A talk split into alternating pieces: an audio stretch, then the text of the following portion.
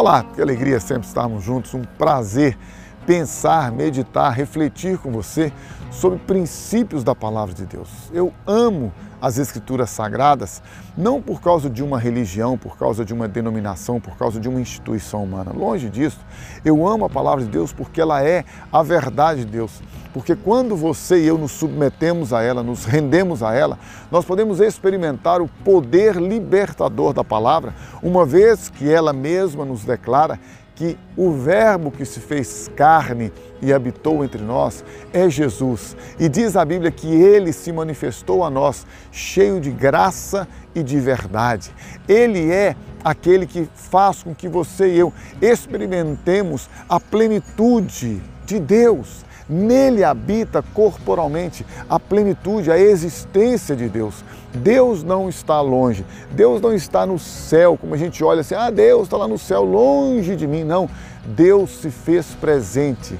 Deus tomou forma humana e habitou entre nós na pessoa do seu Filho Jesus Cristo. E ele, Jesus, agora deu a sua vida, morreu a sua e a minha morte. Nós estávamos debaixo de condenação, debaixo de uma justiça, de juízo. Havia uma sentença estabelecida. A alma que pecar, essa morrerá. Esta sentença estava sobre nós, mas Deus nos amou de uma maneira tão maravilhosa que Ele enviou a Jesus Cristo para pagar, para poder sofrer, morrer no seu e no meu lugar, pois Deus prova o seu amor para conosco, em que Cristo morreu por nós, sendo nós ainda pecadores. Então ele envia o seu Filho e Jesus Cristo, como o Cordeiro de Deus, dá a sua vida, morre a sua e a minha morte, paga a nossa dívida, cumpre tudo o que estava necessário ser cumprido. Ele estabelece,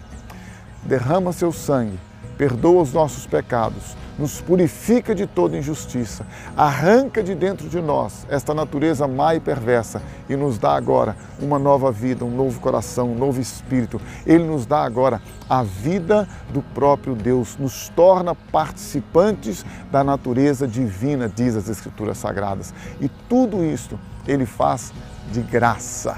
Você e eu não temos que fazer nada. Não é por obras, não é por mérito nosso, não é por causa dos nossos esforços, tudo é pela graça. Pela graça sois salvos, isto não vem de vós, diz a Bíblia, é dom de Deus. Por isso, se você deseja experimentar esta salvação maravilhosa, tremenda, libertadora, o caminho é um só. Entrega tua vida ao Senhor Jesus. Confia nele e o mais, ele o fará.